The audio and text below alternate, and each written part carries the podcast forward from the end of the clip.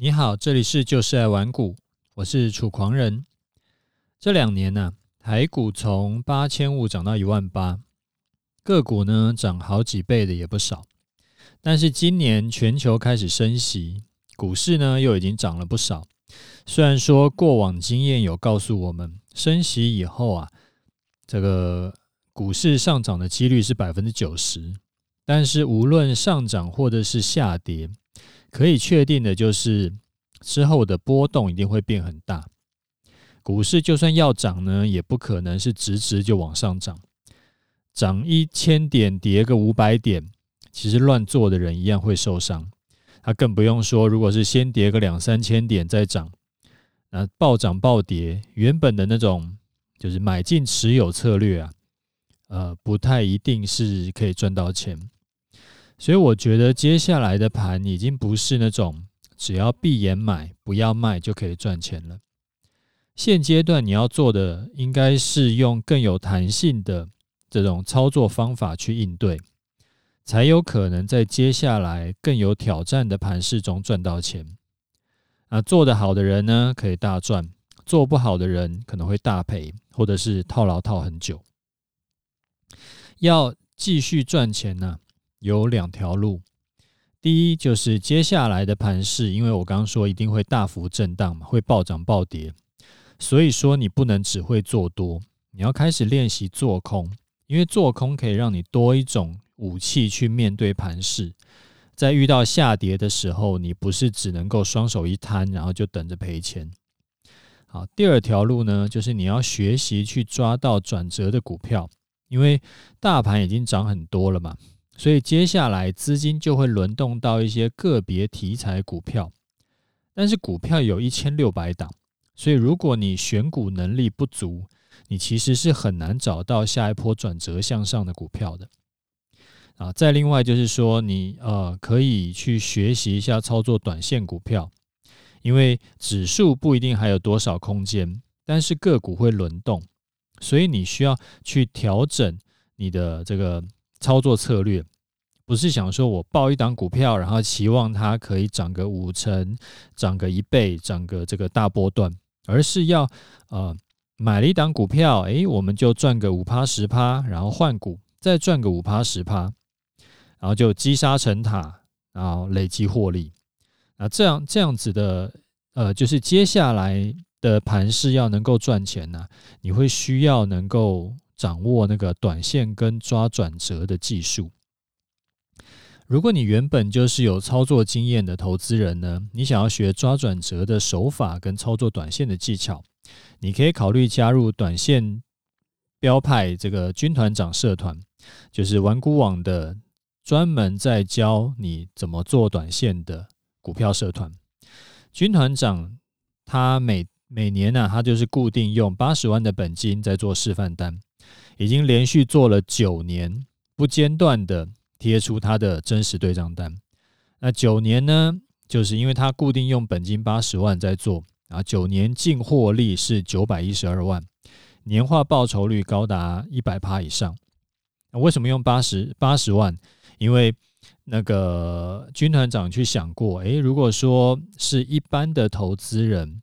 大概用个五十万到一百万之间的本金去做，会是比较呃符合大部分投资人的这个初始资金，而不是说你一开始他用个可能一千万两千万，那这样子的话就就算能够赚很多，但是其实就是呃对很多学员来说就有点太遥远了。那八十万其实是一个大多数的投资人都是可以。做到的可以这个掏出来的本金这样子，那他的擅长的呢，就是抓转折股票，还有操作短线啊。曾经在五个月内赚到一百档的涨停板，那一个月有二十个交易日嘛，所以五个月就是一百个交易日，所以一百个交易日里面他赚到一百档涨停，那几乎是每天手中的股票都有涨停的。那如果你自认你的啊。经验不够，你还属于新手阶段的，你可以考虑加入轨道央股期权社团。轨道央呢，它主要是教你一套看量价抓出主力成本的方法。你可以知道怎么看主力的动向，你可以知道接下来主力会打算往哪个方向推进，你就可以提前上车，然后等着主力帮你抬轿。那轨道央团长呢？他之前的示范单是连续十一个交易日的示范单，绩效是八十五胜一败，那这个胜率是高达百分之九十八点八。他就是特别是。本金又很少，本金才不到两万，然后但是十一天后，他赚净获利是九万一，所以他赚超过四点五倍。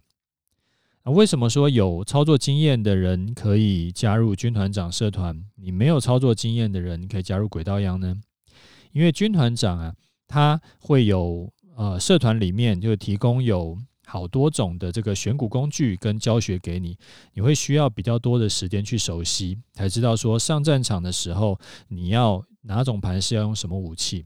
那轨道央就是一套方法，你有在学习的时候有任何问题，你也可以直接用他们社团里面的这个通讯软体，可以直接问团长，他几乎是二十四小时在就是照顾他的学员啊。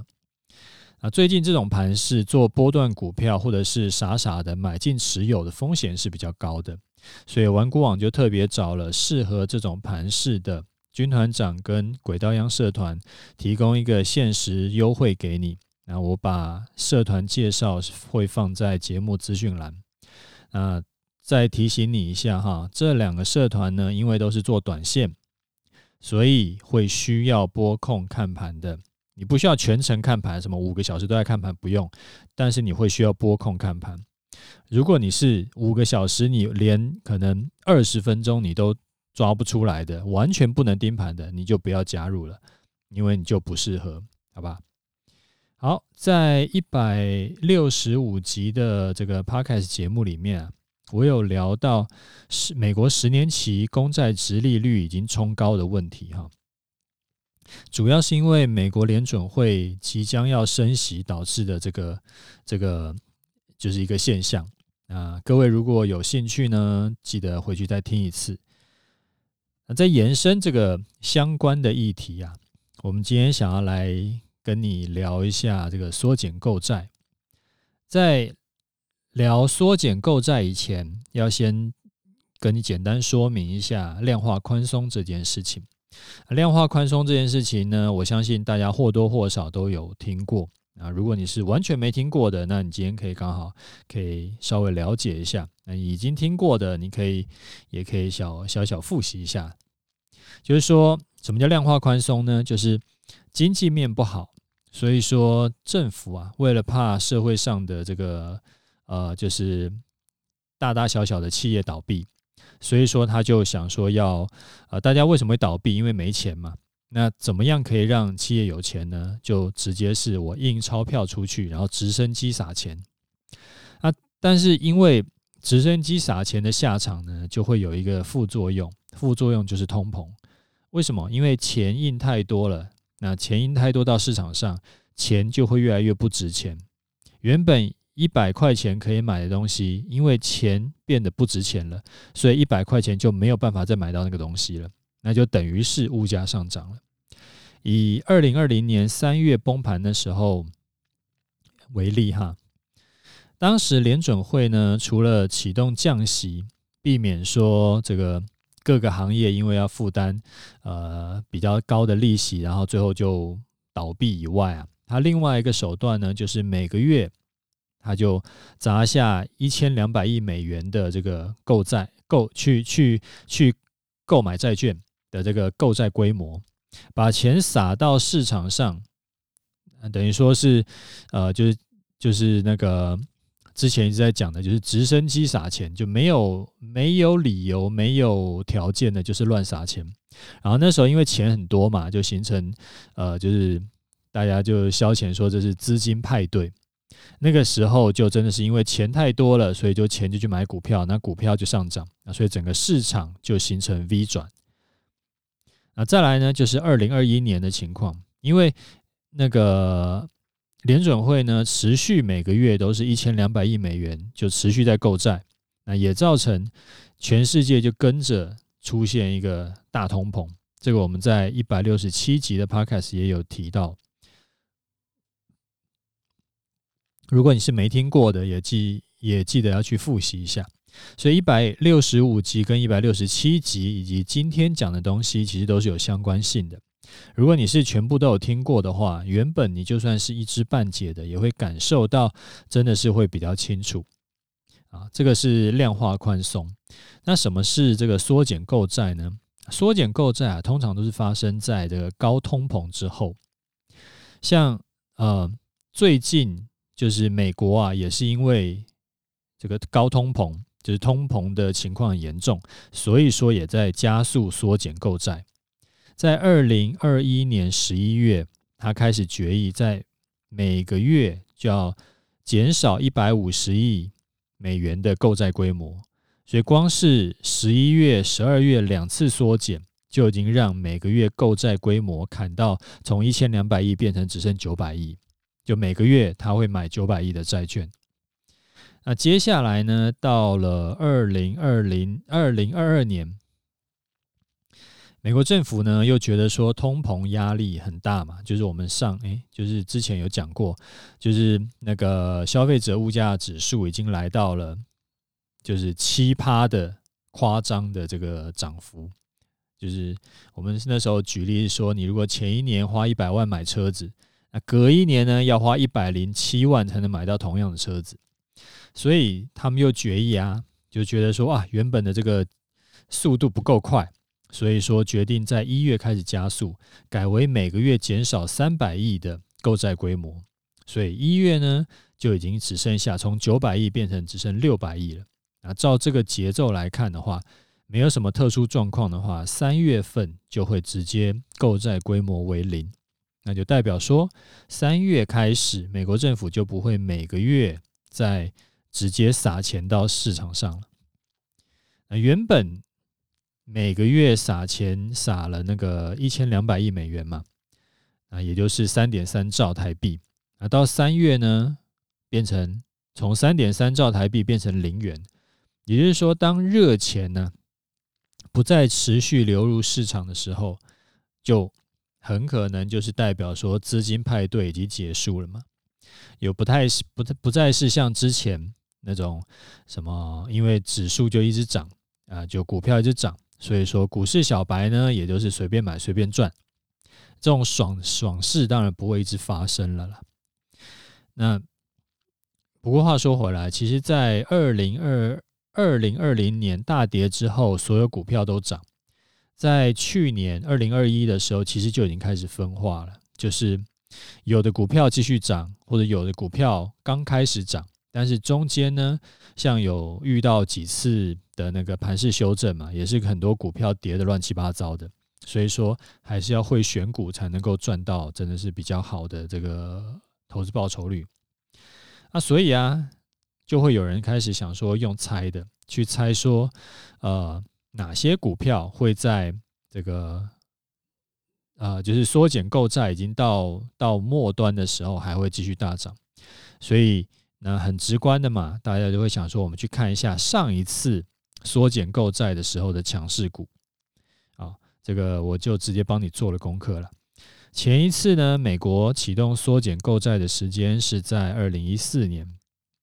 当时上涨的五种类股啊，分别是房地产、啊、医疗、公共事业，还有科技股，还有金融股。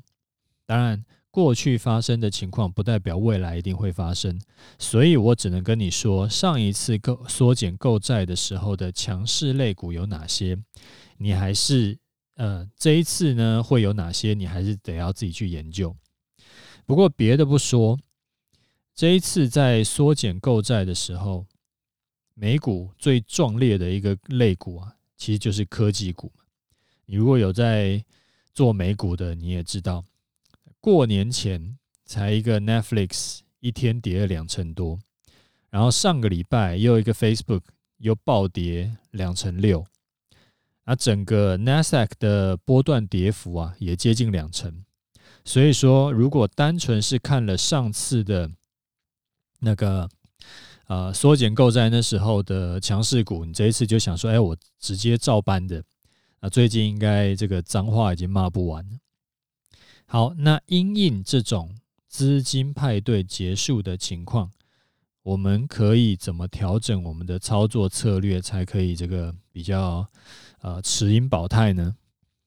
就像我一开始在介绍军团长短线股票社团跟轨道阳股期权社团那个时候讲的，以个股表现跟短线多空都做会更好，因为像在这种就是变化的这个速度增快很多的行情啊，它不是说就是慢慢涨慢慢涨，它就是哇大涨大跌大涨大跌，所以你的动作你也不能太慢。它有可能是怎么走？它可能说啊，这个今年年初的指数是万八，然后二零二二年就是今年年底。的指数依然是万八，所以如果你是手脚慢的，你是傻爆的，你根本赚不到钱。但是，它可能在就是这一年中间呢，它虽然说头尾都是万八，但是它可能中间是往上冲了两千点，再往下冲了四千点，再往上冲了两千点。所以，如果你是会做短线跟做多空双向的指数的，你一样是有机会大赚钱。就很多人他会有个迷思，是说一定要这个大盘要大涨三千点才能够大赚啊，其实不是这个样子的。有有波动有波动啊，就有机会赚钱。它可以往下两千点，再往上两千点。对于会做的人来说，就是四千点的大行情。但是如果你是单纯看指数的来的人呢，你会觉得，哎，这就叫做完全没有动，因为指数啊已经涨到万八了。所以说，真的是还要再涨个五成一倍，其实我想大家都也知道，这个难度是蛮高的了。所以现在这种时候，就需要去调整你的思路，你要忘。忘记现在的这个指数是多少，反正往上往下都有机会获利。那尤其是这个往上是可以赚钱的，但是有的时候往下崩反而赚更快。这个也是为什么我我的波段交易策略在过去两年大多头，我依然是维持多空双向操作的原因，就是我要保持那个多空都做的那个弹性。因为盘势啊有很多种，还有大涨的盘，有大跌的盘，有指数不动那种个股表现盘，也有盘涨跟盘跌的盘，所以你的交易策略一定要保有弹性，起码你的这个交易策略是在大多数的盘势中都有机会可以赚钱的，而不是只有某一种特定的盘势你可以赚钱。因为如果接下来一两年都不出现你能够赚钱的那种特定盘势，你不就一直赚不到钱？那机会成本其实全部都浪费掉了。那怎么做嘞？两种做法，一个是呃保有弹性的交易策略，起码多空都要能做；另一个就是多种的交易策略，同时跑。例如说，我有一种交易策略是只做多的，然后我另外一种交易策略是多空都做的，或者是我有一种的交易策略是只做指数的，那另一种呢是专门做中小型股的。也就是说，呃，你不要是永远只用，就是来来回回你只会那一招，那就会很吃亏，因为那一招可能就只能刚好应对那一种盘势。那如果一直不来那一种盘势，那你又只会那一招，那不就很尴尬？那最后提醒你啊，我这边说的要保留弹性的交易策略，不是说交易的时候要保有弹性。就是说，有些人可能会误解我的意思，说啊，原本停损设十趴，跌到十趴的时候觉得舍不得，就弹性的改成我就设二十趴好了。这个不叫做。有弹性的交易策略，哈，刚刚像停损这种东西，这个是一个进出条件跟交易纪律，它是要固定不变的。你可以调整你的交易条件，但是你不能说我人在场中的时候，然后去去调整，你一定是我出场了以后，然后我发现我在检讨我这一次的交易的整个旅程，然后发现说，哎，我的原本的交易策略有什么不足，我可以再去增加或去调整。那不是说你已经进场了，然后随意去调整说我要进出场的这个这个条件，那个是不是这样子干的？这这这个就是有点，就是反而会很危险了，就是。交易策略、弹性交易策略跟进出条件、交易纪律，这个是完全是两码子事，就不要把它和在一起。好，那今天的这个主题跟你分享到这边，那我们接下来看一下听众回馈啊。这一次啊，因为是过年啊，就回馈的人比较少啊。来看一下啊，呃，这一位听众叫 George，他说：“楚大好，我不太懂为什么。”股市可以抗抗通膨呢？啊，他讲的应该是我上一集一六一六七集吧，讲说做股票可以，股市诶是最好抗通膨的一种工具之一。那他说，如果买到会涨的股票才会抗抗通膨吧？那如果说我是买了一张二十块，结果五年后还在二十块，那是不是这样子的个案就不算是可以抗通膨呢？对，没有错哈。你如果说是不会选股，你买了一档五五年都没有涨的股票，那就没有在抗通膨，而且甚至是比银行定存还惨。那遇到这种情况要怎么处理呢？第一，就是好好的去学习如何选股，你就不要买到这种股票，或者是买到这种股票以后，那不要傻傻的抱五年都不懂得要换股。就是这个东西，就是机会成本嘛。你买了这档股票，你就比较不可能再去同时买另另外一档股票嘛，除非你本来就有那个就是做投资组合的那个观念。所以你选股的功力，这个就还蛮重要的。好，这是第一种方式。第二个呢，就是你直接就是去买连结指数的 ETF，例如说你买台湾五十，这样的话，就算指数没有涨。台湾五十每年配息的这个殖利率也有大概三趴左右，啊，只要能够顺利填息，你就可以算是获利三趴。啊，当然了，这个是这个是指数没涨没跌的情况，如果指数崩跌，那个就是另外一回事。好，那我们来看一下盘势哈，今天是一个开红盘日啊，结果就果然就开红盘啦。指数大涨了两百二十五点，而且全部上市柜上涨的股票家数呢，高达一千五百档，啊，下跌只有两百多档，啊，不是像前阵子的这种垃圾盘，就是说只有指数涨，然后只有台积电涨，然后个股就是跌多涨少。今天应该是你如果是买个股的，你应该是随便买随便赚，除非你买到台积电。因为台积电今天是下跌的嘛，我们来看一下大盘哈。现在的大盘的长相啊是有一点丑。从十二月底到一月的中下旬，它做了一个 M 头出来。那一月二十一号呢，跌破 M 头的颈线以后，继续往下破。啊，颈线就在一万八附近，所以一万八附近呢，就是好几个压力。一个是这个，就是所谓的万八整数关卡的压力。那万八的整数关卡呢，会比呃万七跟万九都还要高的这个压力的，会比万七跟万九都还要高，都还要大。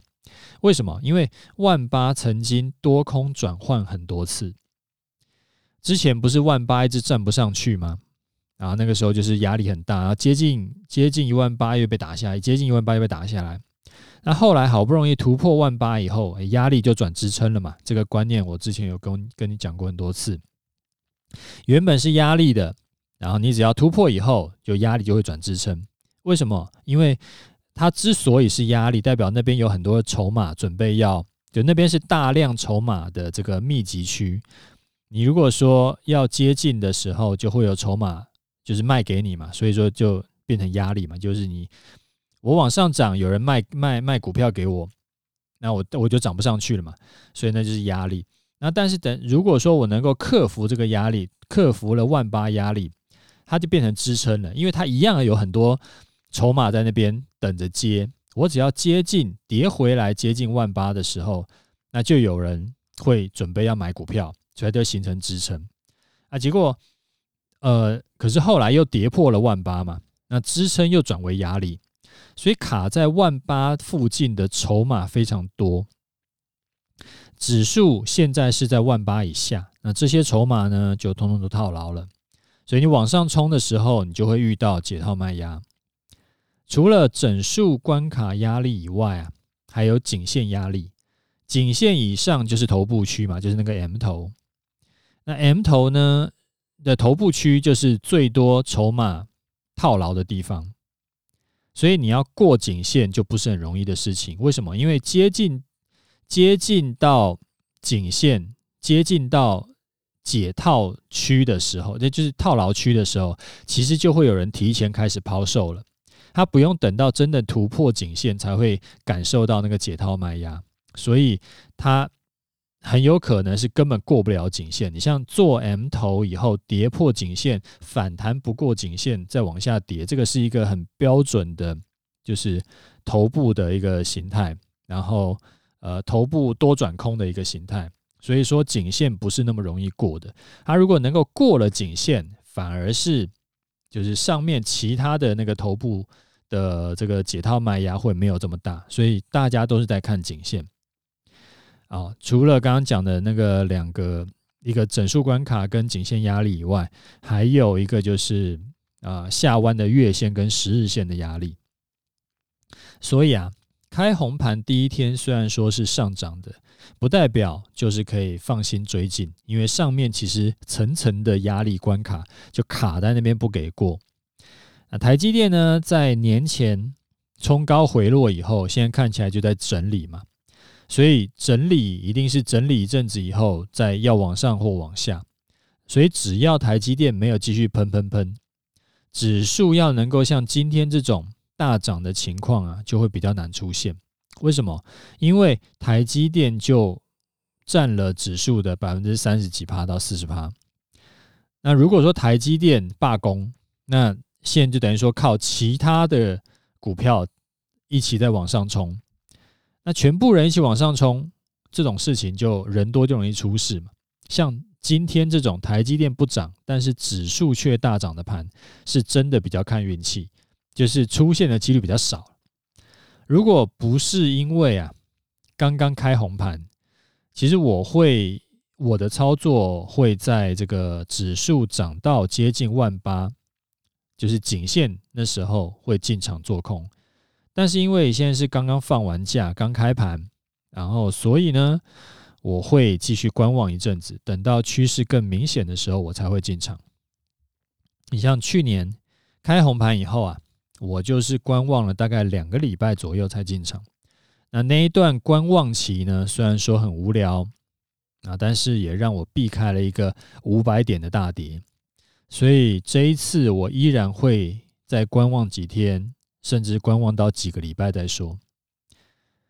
像我这一派做波段交易的，我们除了执行力以外，还有一个重点就是时常会需要耐得住性子去等待一个更好的机会。啊这个也是很重要的。